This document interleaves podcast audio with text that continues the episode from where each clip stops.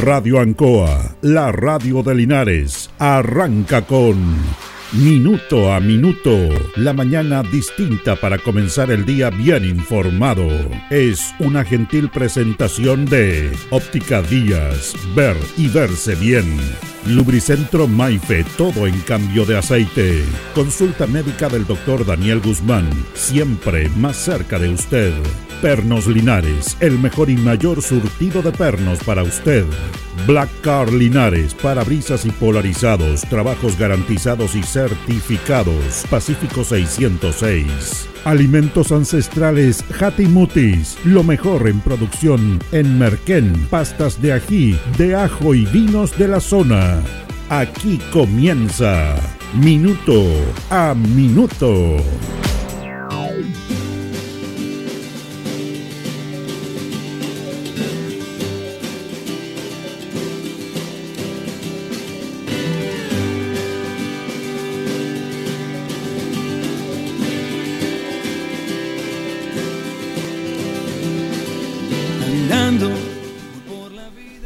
Estamos, eh, hoy día vamos a leer algo de, este libro que nos regaló Don Moisés Castillo, que lo lanzó hace poco, Interdimensionalidad Evolutiva, que son temas súper importantes de hablar y, salir un poco de la dinámica que tenemos en los días actuales, de la lógica que, que nos invade a los seres humanos, el mundo que vivimos, como para replantearse, como para pensarlo y él lo ve desde otra perspectiva, a través de temas muy, muy interesantes que lo plantea acá.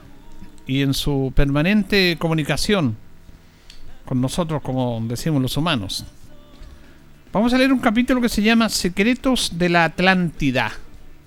Fue la Atlántida, se dice que fue un continente que tenía la verdad eh, gente inteligente que fue que fueron destruidos, pero que fueron parte importante del avance de la evolución del ser humano. El planeta Tierra, dice, ha sido poblado y despoblado muchas veces. Los seres humanos y no humanos somos viajeros en el espacio, tiempo, y ya hemos tenido infinitas vidas. Nuestro ADN gravita en las estrellas. Una colonia de Atlantes llegó al planeta Tierra desde el Sol, constituía una cultura con avanzado conocimiento de la gravitación y la interdimensionalidad. Viajaban en naves interdimensionales, estableciéndose frente al continente africano y frente a Centroamérica. Las Islas Canarias son vestigios sobre el mar de lo que fue el territorio de la Atlántida. En su larga permanencia en la Tierra, irradiaron entre los diversos pueblos que poblaban los territorios cinco culturas la griega, la árabe, la egipcia, la azteca y la inca. La esfinge y las pirámides de Giza fueron levantados por los atlantes, no por los egipcios. Las pirámides constituyen antenas de comunicación cósmica, al igual que las pirámides de Centroamérica. La ciudad de Machu Picchu, en el Perú, fue obra de los atlantes. Los quechuas llegaron a ocupar el Cusco y Machu Picchu, cuando ya estaban construidas las ciudades y formaron el imperio inca. Los grupos dominantes de las poblaciones indígenas, culturizadas por los atlantes, impusieron las creencias que los atlantes eran dioses. A raíz de ello surgieron las clases sacerdotales en comunicación con los dioses solares, los reyes y emperadores de origen divino, los sacrificios humanos y las teocracias coactiva y alienígenas. Luego de un periodo civilizatorio de más de 20.000 años, los atlantes fueron atacados con armas nucleares por los lemunarios del continente del Mu, en el Océano Pacífico cerca del Océano Índico. En la Tierra ya hubo una conflagración nuclear y la desintegración del átomo alcanzó a la otra luna que gravitaba más cerca, la que cayó sobre la Tierra, convertida en meteoritos de gran tamaño que causaron extinción de especies animales y vegetales. Existen en la Tierra gran cantidad de rocas de origen lunar. En la localidad de los Mogotes de la precordillera de Linares hemos recogido rocas de origen lunar. Al producirse la hecatombe nuclear, parte de los atlantes regresaron al Sol. Otros, su cuerpo físico, quedaron en la Tierra. Frente a la ciudad de Linares, en la cordillera, existe un cementerio de Atlantes y un santuario con conocimiento científico para las nuevas generaciones. También existe otro santuario cerca del lago Titicaca. Tanto el territorio de la Atlántida como el territorio de los lemurianos se hundieron en los océanos debido a la hecatombe nuclear. Casi todos o muchos de nosotros somos de origen de Atlantes o Atlantes proyectadas en este espacio de tiempo. Los Atlantes, como dice este capítulo de Don Moisés, nos protegen de otras etnias enemigas. Los ovnis de los Atlantes siguen viniendo desde el Sol, sobre todo en las grandes catástrofes o las masacres provocadas en la guerra. En otros momentos, los Atlantes están preocupados por una nueva extinción que se avecina, donde nos protegerán, salvando a muchos niños cuando se avecine la catástrofe, entrando a la Tierra con naves a objeto de embarcar a los niños. El lugar del salvataje será el inicio de la precordillera, donde han establecido una zona de protegida energéticamente desde el cosmos, abriéndose portales interdimensionales. El lugar conocido como Alto del Nabo, frente a la escuela de Yapo, es uno de ellos, en Yepo. Informo esto, dice, pues se me ha pedido que así lo haga en cumplimiento con mi misión, que es comunicar. Esto es lo que uno de los capítulos de este libro de Don Moisés, Los secretos de la Atlántida. Es súper interesante lo que él plantea porque en esto, leyendo, uno a veces empieza a tratar de explicar cómo, cómo se creó el universo. Y hay teorías, la teoría que nosotros sabemos, de los científicos, todo eso, pero él tiene otra visión respecto a la creación. Dice que ya existió otra luna, que los Atlantes existieron, que las pirámides, esos grandes centros, esas cosas increíbles de la arquitectura, la hicieron ellos porque tenían una inteligencia superior y fueron, fueron por los lemurianos destruidos. Fíjese que al final del libro, en la contraportada, don Moisés dice, invito a vivir el mundo de mañana sin odios, egoísmos ni banderas. Invito a transportar la luz de la conciencia, lámpara encendida de nuestra nueva era, Invito a ser más grande que todos esos señores que van sembrando odios y pregonando guerras. Somos del universo, mínima molécula que se hizo luz eterna, espíritu de conciencia, lámpara encendida de nuestra nueva era. Es súper interesante lo que plantea don Moisés en estos libros, en este libro. Y la verdad que él cuenta y lo hemos leído, vamos a seguir leyendo algunos capítulos donde habla de experiencias personales que él ha vivido y que ha contado porque él fue elegido para comunicar eh, esto, que lo hace a través de los testimonios, que lo hace a través del libro, que lo hace a través de su experiencia vivida. Y nosotros hemos querido ir leyendo estos extractos de capítulos, que es un libro muy interesante, muy fácil de leer y a través de esto tratar un poco de explicar lo que está pasando en nuestra sociedad. Porque estamos, él habla de los dioses, de los sacrificios humanos, de lo divino creado en la tierra por el ser humano para crear personas superiores a los demás. Los imperios. Neruda en los libros decía en el, en el, en el discurso, cuando él, a propósito Neruda, el pasado 23 de septiembre se cumplió un año más de su fallecimiento, que en Chile pasó desapercibido, nadie habló de eso, muy pocos.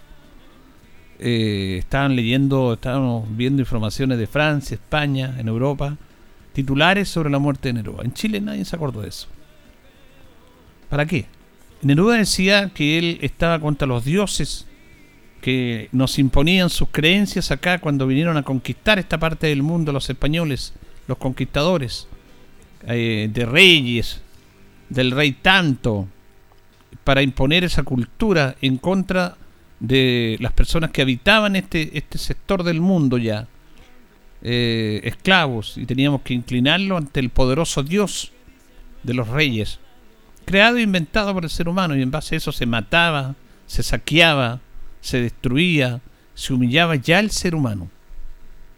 Entonces esos temas tenemos que tenerlos en nuestras conciencias respecto a cómo el mundo que estamos viviendo está, y lo que dice Moisés, claramente establecido del dominio de unos sobre otros, de la expropiación, de la explotación, de la humillación del ser humano, porque algunos antes eran los dioses, todavía está la monarquía de los reyes, bueno, y después está el tema de las armas, de la superioridad de las armas bélicas, que con eso dominan el mundo, el caso de Estados Unidos, que domina todo el mundo, se cree dueño de todo el mundo, en aras de la paz. Ellos controlan y son los buenos, y han inventado toda una, una maquinaria propagandística a través de la televisión, a través del cine, de Hollywood, diciendo que ellos son los buenos que salvan al mundo de los malos.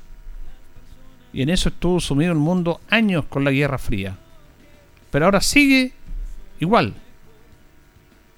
Ahora el enemigo no es la Unión Soviética que ya se desintegró, es China. Es el bien, ese es el mal. Y ellos son el bien.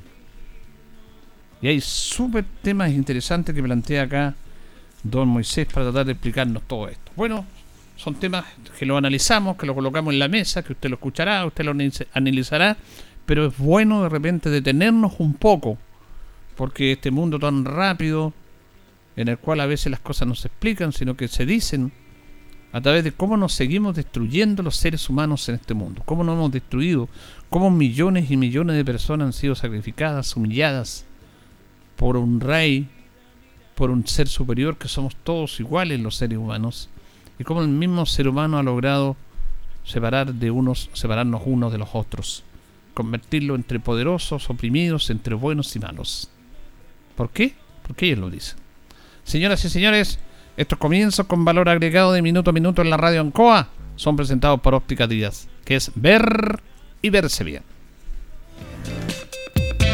Óptica Díaz es ver y verse bien Usted ya nos conoce, somos calidad, distinción, elegancia y responsabilidad. Atendido por un profesional con más de 20 años de experiencia en el rubro. Convenios con empresas e instituciones.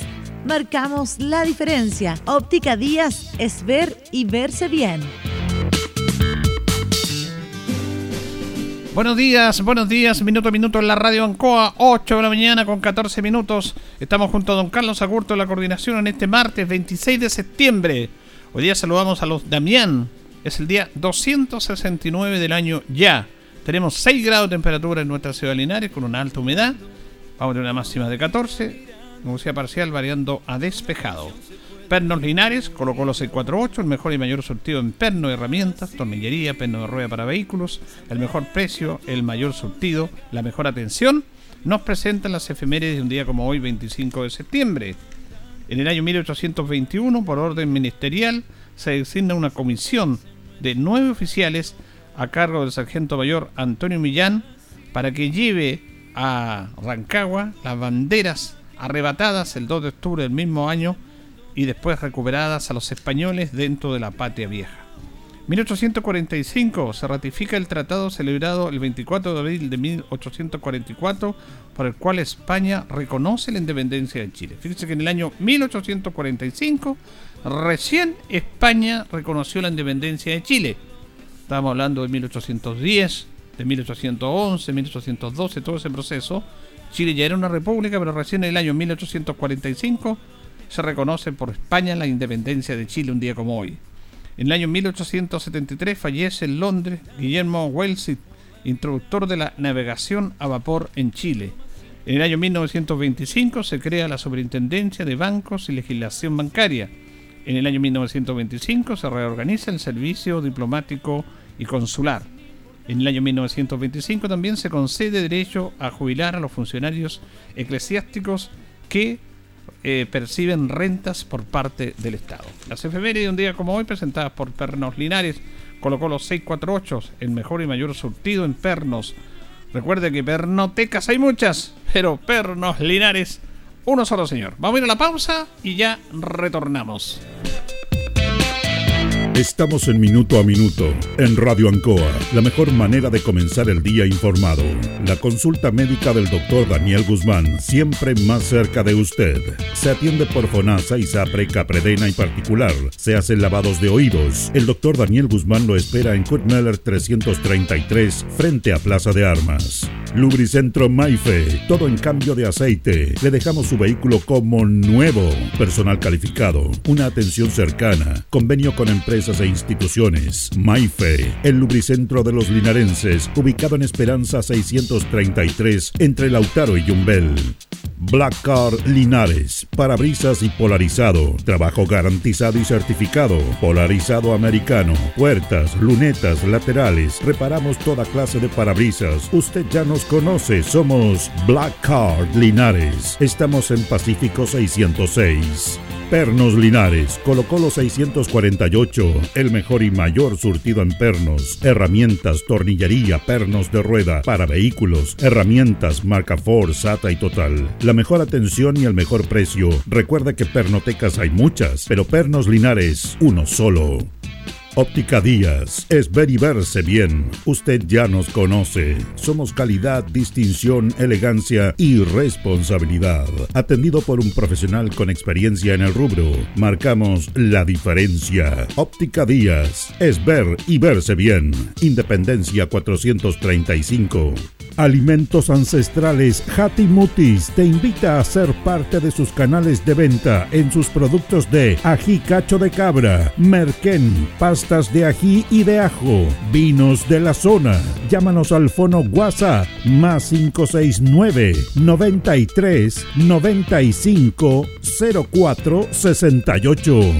Mutis, sabor con identidad e historia.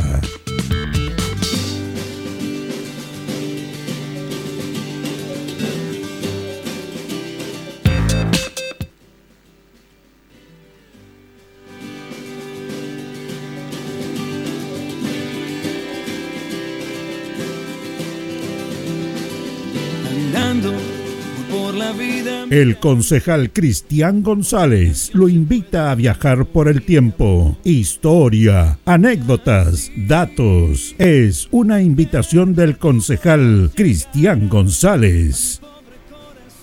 Estamos recordando los hijos ilustres de Linares.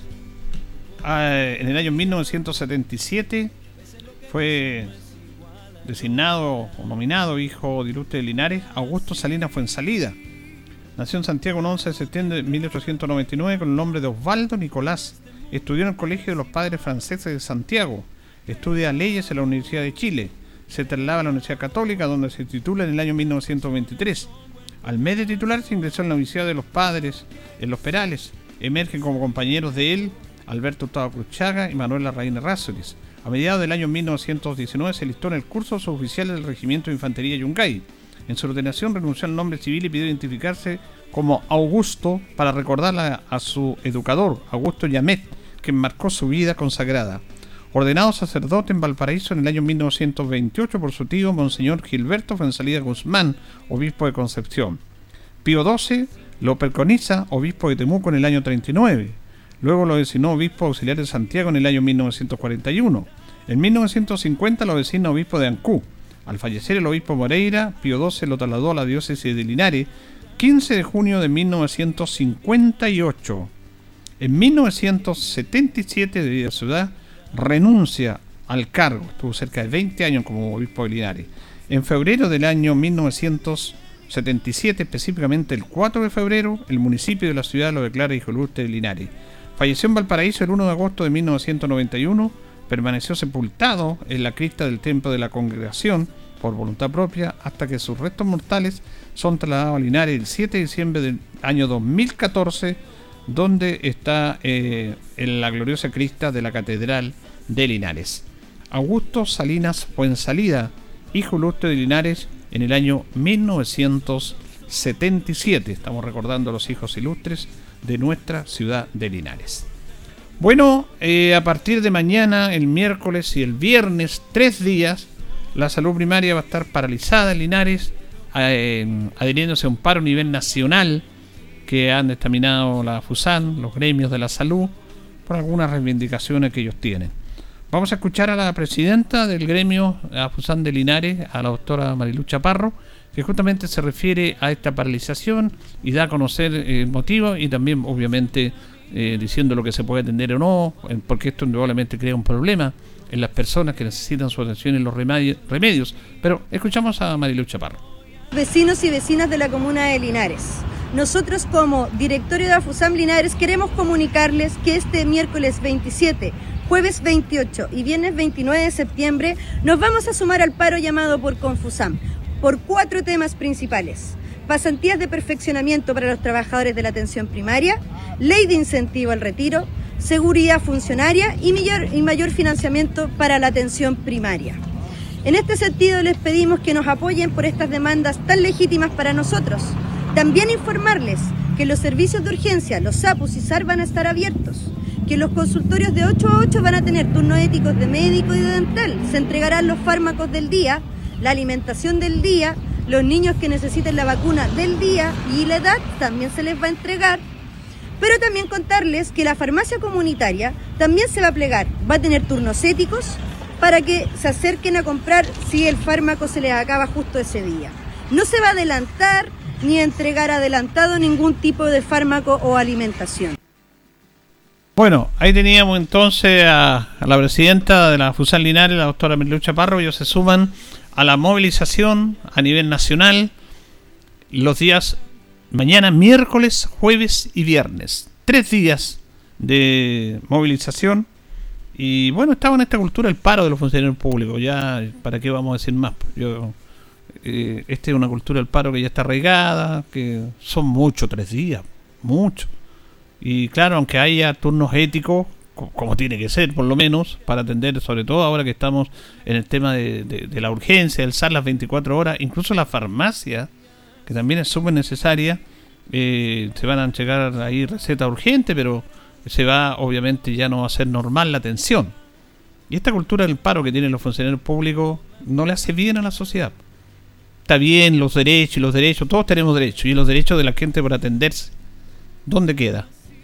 Pero es algo que ya está enraigado dentro de nuestra sociedad, la paralización de los funcionarios públicos, en este caso de la salud, los locales se pliegan a lo que hace la Confusan a nivel nacional, acá en Linares está la Fusan, y ellos están plegando por tres días a esta movilización. Así que si usted tenía eh, ir a sacarse exámenes, ahora, ahora no puede ir porque son eso tiene que reorganizarse, son tres días de paro. Claro, hay turnos éticos también, así que esperamos que esa cosa funcione de la mejor manera, pero nosotros ya hemos dado nuestra opinión respecto a este tema de la paralización de los funcionarios públicos acá en nuestra en nuestro país, que es algo que se da permanentemente y que indudablemente no le hace bien a nuestra sociedad. Vamos a, a ir a un tema, fíjese que el día viernes pasado eh, en, el municipio, el alcalde de la comuna tuvo un encuentro con Belén Cornejo. Belén Cornejo es una oficial carabinera linarense que participó en un acto que ojalá nunca se hubiera hecho, pero bueno, ella cumplió su deber. ¿Se acuerdan ustedes que hace como dos o tres semanas atrás hubo un asalto, intento de asalto de encerrona al canciller Alberto Van Krevelen? Y ella era parte de la escolta del canciller y repelió este ataque de estos delincuentes. Se bajó el automóvil en forma muy valiente, lo repelió, repelió este, este ataque y, salvó al canciller. Fue una situación bien compleja, difícil, pero ella actuó en, en base a su capacidad de escolta. Ella fue reconocida por el director general de Carabineros, Ricardo Yáñez, y la municipalidad, como ella es de acá, linarense, el día viernes, se le hizo también un reconocimiento a, a Belén. Estaba presente oficial de Carabineros, estaba su padre también, que es funcionario municipal, respecto a esto. ¿ah? Eh, vamos a escuchar justamente al alcalde Mario Mesa, que se refiere a este reconocimiento a esta carabinera linarense. Le hemos entregado un reconocimiento en nombre de la ciudad a Belén Cornejo, funcionaria de carabineros linarense e hija de un tremendo funcionario municipal que también fue es carabineros, pero ya está en retiro y que trabaja con nosotros, porque Belén Cornejo el día 10 de septiembre, por la noche, eh, logró salvar con vida al canciller de Chile, eh, Van Claveren, fue condecorada el día 11 de septiembre por el general director de Carabineros. Estamos profundamente orgullosos de la actuación de Belén, primero como linarense, que es lo más relevante, y obviamente como funcionaria de una institución que le da tranquilidad de día y de noche a toda la familia de nuestro país y además estamos profundamente orgullosos que sea, además de ser linarense, hija de don Miguel Cornejo, funcionario de la Dirección de Servicios Generales. Así es que nuestro conocimiento, admiración y respeto para Belén en nombre de todos y cada uno de ustedes con la entrega del escudo de armas de la ciudad y el banderín de Linares. Se le hizo entrega de este reconocimiento en el Salón de Honor, es una actividad como privada, como, como no muy pública para los medios de comunicación nosotros estuvimos ahí y logramos captar ese, ese momento. Y justamente vamos a escuchar a Belén Cornejo, esta funcionaria carabinero linarense que participó en este acto en cumplimiento con su deber de escolta del canciller y ella dice que está agradecida de este reconocimiento. Agradecida totalmente eh, como linarense de toda la vida, em, feliz del reconocimiento que nos hacen como, como persona y sobre todo como carabinero, que nosotros estamos 24-7 con, con Linares y con la ciudadanía en común. ¿Cuánto tiempo lleva usted en la institución? 13 años llevo ya como carabinero. ¿Qué la motiva, ¿qué la motiva a, estar a, este servicio? De partida es un tema familiar, eh, netamente familiar y sobre todo eh, la cercanía con la gente, que diría que el estar con la gente es una gratificación diaria y con eso nos damos más que pagado el hecho de ser mujer no le complica para esta labor. No, para nada. Carabinero está día a día eh, sumándonos a cada eh, labor, a cada rol de carabinero, estamos día a día eh, a codo a codo con nuestros compañeros. ¿Cómo ha sido su experiencia? No, no tengo nada que decir feliz.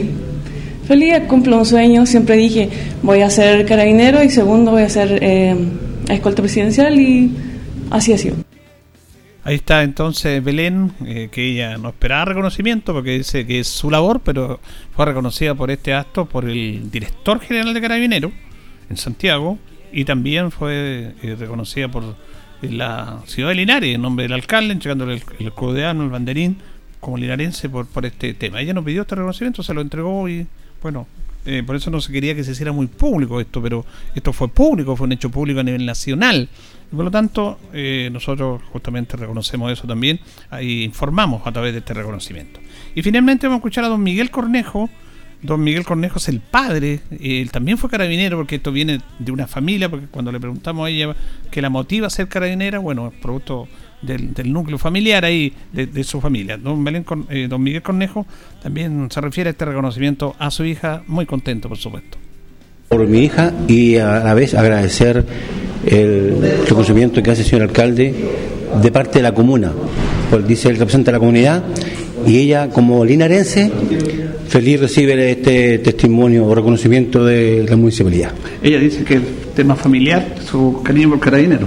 Sí, bueno, parte de mi suegro fue funcionario, yo pertenecí también 30 años a carabinero y mis tres hijos entraron también a, esta noble institución. Está en la sangre. En la sangre. Entonces, gracias a eso eh, ha seguido una, una buena senda de de mis hijos hacia la institución y lo principal, la entrega, el compromiso y lealtad con lo que hacen.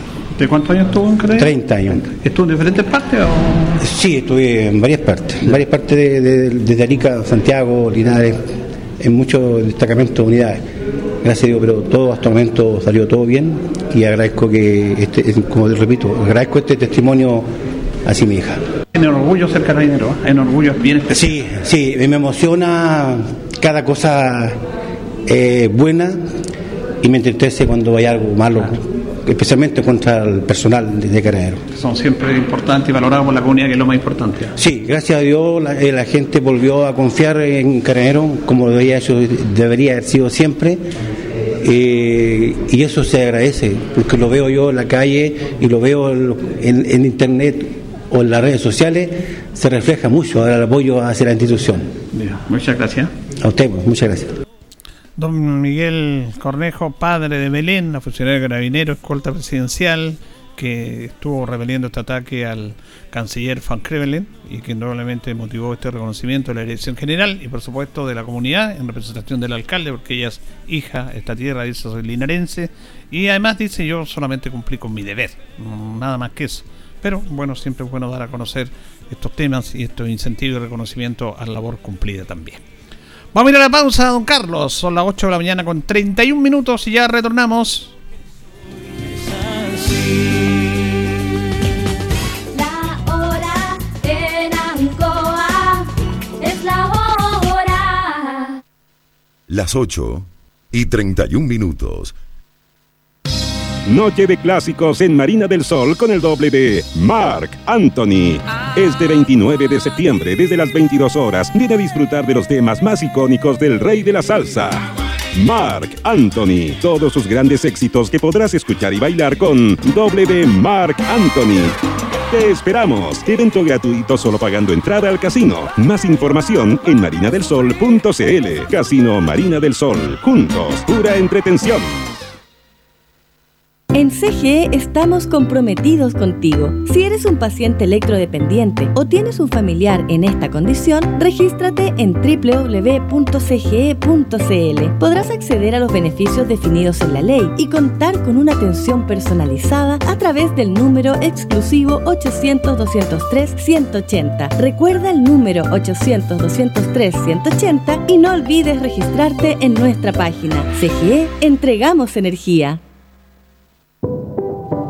Arcatel, Asociación Gremial de Canales Regionales de Chile, te informa que muy pronto cambiará la forma de ver televisión en nuestro país. Ya comenzó la transición de televisión análoga a digital y en pocos meses podremos disfrutar de una señal de televisión en alta definición y totalmente gratuita. Sé parte de esta nueva forma de ver televisión al alcance de todos. Adelantémonos al fin de la televisión analógica en Chile. Más información en tvd.cl.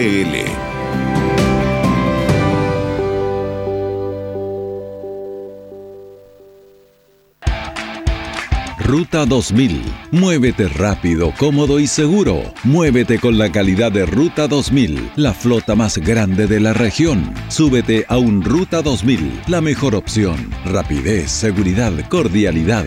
Ruta 2000. Llámanos al 73 2 21 2000.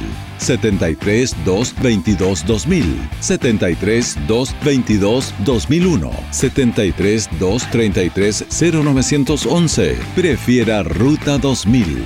Ruta 2000. Elígenos porque simplemente somos los mejores.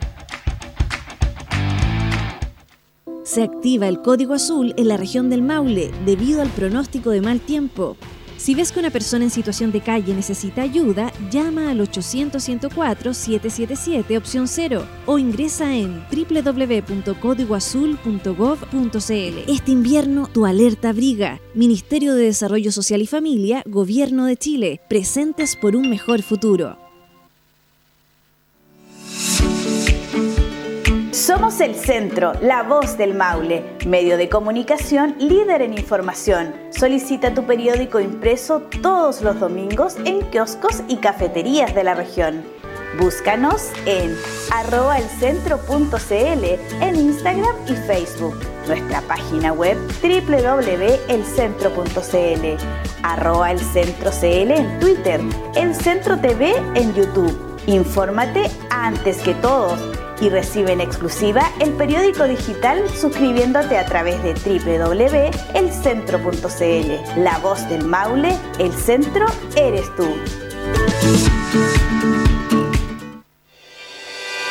La ilustre Municipalidad de Linares informa a todos los vecinos que se encuentra desarrollando la modificación del Plan Regulador Comunal en una segunda enmienda, por lo que se ha dado inicio al proceso de participación ciudadana y aprobación a través de la primera audiencia pública, la que se efectuará el jueves 12 de octubre a las 19 horas en la Biblioteca Pública Municipal, ubicada en calle Manuel Rodríguez número 580. Los antecedentes de la modificación del Plan Regulador Comunal de Linares en una segunda enmienda. Estarán disponibles para su retiro en las oficinas del SECPLAN, ubicadas en calle Manuel Rodríguez, número 695, y en el sitio web www.corporacionlinares.cl slash index.php slash enmienda por una comuna más participativa y con visión de futuro. Linares, un mejor lugar para vivir.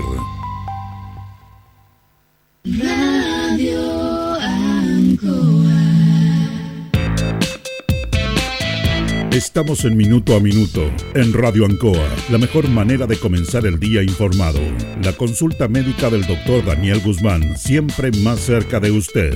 Se atiende por FONASA, ISAPRE, CAPREDENA y particular. Se hacen lavados de oídos. El doctor Daniel Guzmán lo espera en Kutmeller 333, frente a Plaza de Armas. Lubricentro Maife, todo en cambio de aceite. Le dejamos su vehículo como nuevo. Personal calificado, una atención cercana, convenio con empresas e instituciones. Maife, el lubricentro de los linarenses, ubicado en Esperanza 633, entre Lautaro y Yumbel. Black Car Linares, parabrisas y polarizado, trabajo garantizado y certificado, polarizado americano, puertas, lunetas, laterales, reparamos toda clase de parabrisas. Usted ya nos conoce, somos Black Car Linares. Estamos en Pacífico 606. Pernos Linares, Colo Colo 648, el mejor y mayor surtido en pernos, herramientas, tornillería, pernos de rueda, para vehículos, herramientas, marca Ford, SATA y Total. La mejor atención y el mejor precio. Recuerda que pernotecas hay muchas, pero Pernos Linares, uno solo. Óptica Díaz, es ver y verse bien. Usted ya nos conoce. Somos calidad, distinción, elegancia y responsabilidad. Atendido por un profesional con experiencia en el rubro, marcamos la diferencia. Óptica Díaz, es ver y verse bien. Independencia 435. Alimentos Ancestrales Hatimutis te invita a ser parte de sus canales de venta en sus productos de ají cacho de cabra, merquén, pastas de ají y de ajo, vinos de la zona. Llámanos al fono WhatsApp más 569 93 95 04 68. Hatimutis, sabor con identidad e historia. Bien, continuamos en minuto a minuto en la radio Ancoa. Nos separan 22 minutos de las 9 de la mañana. Estamos con don Carlos Agurto de la coordinación en este martes 25 de septiembre. Vamos a saludar al abogado y es CRM de Obras Públicas y de Gobierno Francisco Durán Ramírez. ¿Cómo está Francisco? Buenos días. A ver. personas que están en la sintonía en esta más o menos fría mañana. Sí, con mucha humedad. Es peligroso este clima con poco de sol, la lluvia y la humedad es como para, como para resfriarse. Bueno, este es el clima de los espárragos, ¿ah?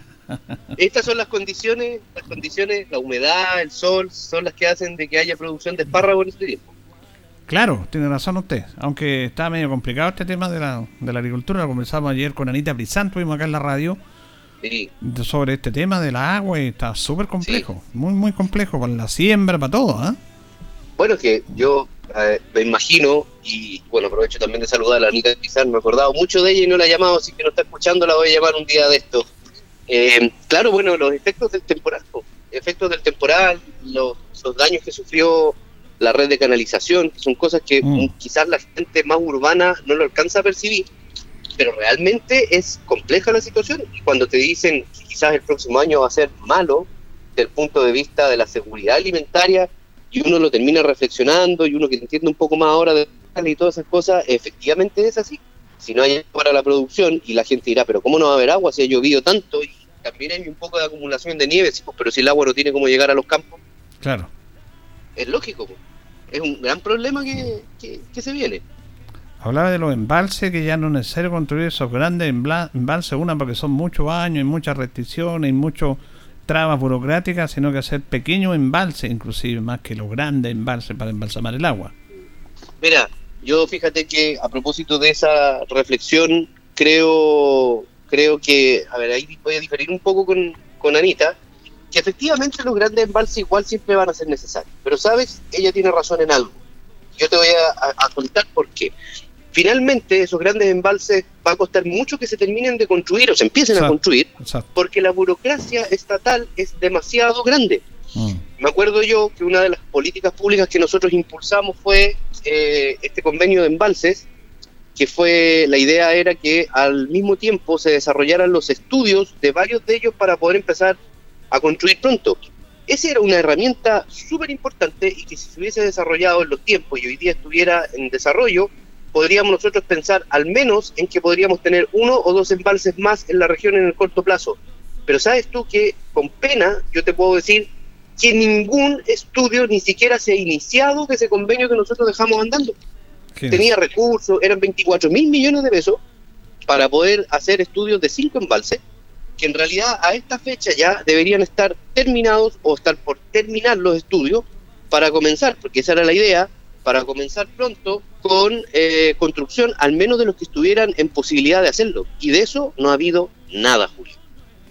Sí, una pena, una pena realmente. Ella justamente decía eso, que el problema está que uno el tema burocrático, los estudios no duran un año ni dos años, son estudios y cuesta mucho. Incluso hablar del embalse Ancoa, que tardaron 50 años en hacer eh, nuevamente el embalse, que nosotros decíamos embalse, nunca fue embalse, pero eso se terminó hace poco nomás. Entonces es un tema complejo para, para la estructura. Usted que trabajó ahí...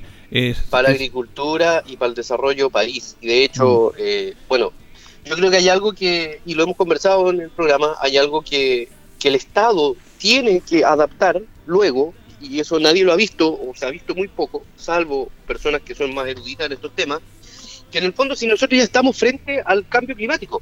Sí, Por lo tanto, el cambio climático te pone nuevos desafíos que tienen que ver con la aceleración de ciertos procesos. Imagínate, se perdieron millones de litros cúbicos de agua a propósito y que a lo mejor podían haber sido contenidas o embalsadas y hubieran generado incluso hasta menos daño eh, si los embalses al, al nivel que se pensaba existieran. Pero en realidad esa cuestión no, no sucedió. Los próximos inviernos se supone que también deberían ser tan duros como este eh, y se va a seguir perdiendo recursos. Y el Estado no va a estar a la altura si es que no se mete a alguien que sea capaz de desarrollar esas materias con firmeza, porque hasta ahora ya eh, eh, hablar un tema de, de firmeza más que nada. Cuesta tanto este tema obras públicas que se ayudó, que se que se avanzó con las licitaciones porque entró el mundo privado también a colaborar, a trabajar en conjunto con el mundo público, pero igual se nos complica porque, por ejemplo, pienso en nuestro hospital, pues, nuestro nuevo hospital que ahí está también. Sí, sí, y bueno, ese hospital hoy día yo pienso que también está detenido por la burocracia, y ojo con lo que voy a decir, no es ni el gobierno actual ni nada de eso, sino que en el fondo, claro, efectivamente, los eh, las situaciones que han ocurr- han ocurrido con la economía, el alza de los precios, en fin, no se contemplan y no existen mecanismos que permitan poder suplementar aumentos de costos para poder sacar adelante la obra. O sea, hoy día, que eso es lo que yo creo que debería cambiar y que es impresentable, no puede ser que una infraestructura crítica como un hospital quede paralizada porque no hay forma eh, presupuestaria, así como hubo forma presupuestaria para apoyar las fundaciones, no ha habido forma presupuestaria para hacer aumentos de obra que permitan que el hospital termine. Y el hospital es una infraestructura crítica. Entonces, lo que uno va pensando en el tiempo, bueno, la fe de todo esto es que si se empieza a construir, se termine. Pero aparentemente en esta ocasión va, va a ser muy difícil de que eso prospere, aunque sea bajo la premisa de lo que se empieza, se termina. Claro, ¿Y es- eso? exacto. Y eso, Julio, tiene que ver con esto, y por eso yo hice la ironía del caso convenio, tiene que ver con modificaciones que hay que hacer en el Ministerio de Hacienda, en la Dirección de Presupuesto, y tiene que haber autorización de glosas especiales para poder contener este tipo de situaciones. Por último, a propósito de las emergencias que se han vivido no solamente en el área climática, sino que también el mismo COVID, todas estas emergencias deberían deberían eh, contenerse estos sistemas para que estas megas eh, infraestructuras y que además son críticas terminen sí o sí. Bueno, en nuestra sociedad, en nuestro país nomás, pues estamos comenzando con eh, Francisco Durán Ramírez. Bueno, estamos ya, el, el 4 de octubre se terminan las votaciones ahí en el Consejo Constitucional. Queda poco tiempo para que este texto vaya después, obviamente, a estos expertos de árbitros para verlo, para presentar el, el- el texto a la ciudadanía el 17 de diciembre. Y ya empezó el problema ya. La verdad que está complejo esta situación por lo que está haciendo los republicanos, que como se dice están pasando la plena hora, pero se le está pasando la mano ahí en este aspecto. Bueno, hace unos días atrás, eh, bueno, no tantos días atrás, dos días atrás, escuchaba a la presidenta del Consejo que decía de que efectivamente se había ya votado respecto de las enmiendas que serían el corazón de la próxima nueva constitución. Y, y eso significa, y, y, por eso yo creo que hoy día ha tenido un poco más de visibilidad este tema, significa que, eh, que en teoría ya llegamos a un momento en donde lo que se está construyendo es o no es. Y Mm. recién la gente está empezando ya a opinar, acuérdate que no todos tienen la posibilidad de opinar quizás con un nivel de información mayor, sino que eh, se opina respecto de lo que se escucha por la prensa, y en realidad hay cosas que no han gustado. Por lo tanto, hoy día el debate está súper cruzado, no solamente en los aspectos males de la Constitución, del texto en sí, sino que también en lo que significa aprobar o rechazar un nuevo texto constitucional. Y es ahí donde entran la politización de- del proceso, en donde dicen, bueno, si Kass llama a rechazar y Boric gana llama a aprobar, ahí va a significar que si pierde nuevamente Boric es una negativa hacia el gobierno de él, o si pierde Kass es una negativa hacia la opción de él como presidenciable, ¿te fijas? Entonces se puso, se puso político y se va a poner político el tema y el resultado a lo mejor no va a ser una representación fiel de si el texto es bueno o no es bueno, sino que va a ser una representación política de lo que debería suceder en los próximos años y eso es bastante curioso. Bueno, ahí está incluso Evelyn Matei también metida en el debate, eh, haciendo el Claro. contrapunto con Kass. Eh, Claro, claro. Bueno, ella derechamente considera que este no es no es bueno este texto y habló sobre el tema de lo que hemos hablado sobre la contribución a la primera vivienda, que ella considera que no es un tema de constitución, sino que es un tema de, de ley, no, no, no de constitución, eso te que en el Congreso, pero ya aprobaron esto. Mira, a propósito de todo eso, eh, hay una cuestión que uno trata de explicar, a mí que me tocó harto hablar un poco de los temas constitucionales en su momento, que uno trata de explicarle a la gente, pero el fervor de la situación que se vive en el momento hace que no se entienda. Hay materias que son de constitución y hay materias que son de ley. Galilea lo dijo hace unos días atrás, no que no pretendamos que la constitución se haga cargo de las materias que son de ley. Y eso la gente tiene que entenderlo. ¿Qué es una materia de ley y qué es una materia de constitución? Una materia de constitución es un principio general. Chile es un país libre y soberano. Eso es un principio general, ¿cierto? Y después, a través de una ley, regularemos qué es lo que va a suceder con la migración ilegal e irregular. Pero no podemos hablar o no deberíamos hablar de, en la Constitución, de limitaciones a la migración, por ejemplo. Ahí está la diferencia, de lo general a lo particular. Están incluso tocando este tema del aborto, que ya se avanzó con el aborto en tres causales solamente, no es que un aborto libre, pero empiezan a confundir. Incluso hablando de la objeción de conciencia en una constitución, lo que me parece muy, muy triste y lamentable. Sí, claro. Bueno, lo, lo del aborto eh, es el aborto a la chilena, porque en el fondo es aborto, pero con tres causas, eh, en fin. Pero ya es algo que está implantado en la sociedad. Es, Claro. es algo que ya, ya existe y uno también podrá tener eh, su opinión. Yo siempre he dicho, y lo he dicho en tu programa, los grupos intermedios no tienen la necesidad de tener una norma que obligue a las personas a hacer lo que no quieren hacer. Pero los grupos intermedios deben trabajar en lo que es la educación y de sus principios para que las personas con libertad de conciencia no hagan lo que ellos dicen que no deben hacer. Suena enredado, pero es parte de la libertad, creo yo.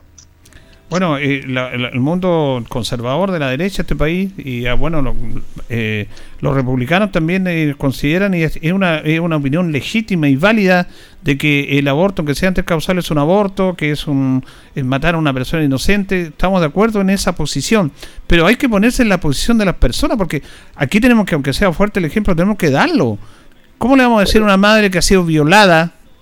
Si ella quiere o no quiere tener su hijo. A lo mejor lo quiere tener, perfecto. Y si no lo quiere tener, ¿por qué la vamos a obligar a tenerlo en una, de un hijo producto de una vi- violación? Igual de, un- de una persona, de un feto que nace y que sabemos que, que va a morir al nacer. Entonces hay que ponerse en el lugar de las personas, no en lo que uno crea que es y que es válido su pensamiento. Entonces ahí están muy equivocados en eso. Bueno, yo, yo creo que todo o gran cantidad, una, una cantidad importante de los chilenos pensamos de que el aborto no es el, el camino ideal. Pero también todos sabemos que si en algún momento nos pasa una situación como la que tú estás graficando, lo vamos al menos a pensar.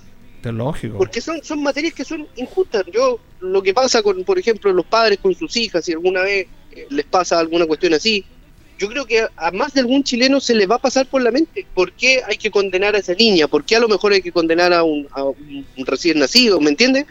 Producto de un acto impío. Y esas son, son, cuestiones que por lo general nosotros vamos a decir no. Nuestra primera opción es no. Lógico. Y probablemente sea así.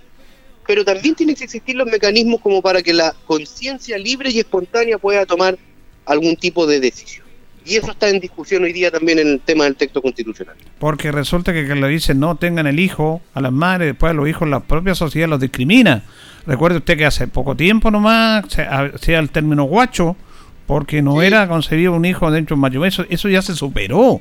No podemos volver a lo mismo. tiempo se hizo la diferencia, ya se, se, se acabó con la diferencia entre hijos legítimos e ilegítimos. Claro, natural. eh, Entonces, Claro. eh, eh, ahí hemos avanzado como sociedad independiente de las posiciones propias de las personas. Yo escuchaba, bueno, la cambié porque veo a este señor Cristian Valenzuela, republicano, estos famosos, ¿cómo se llama?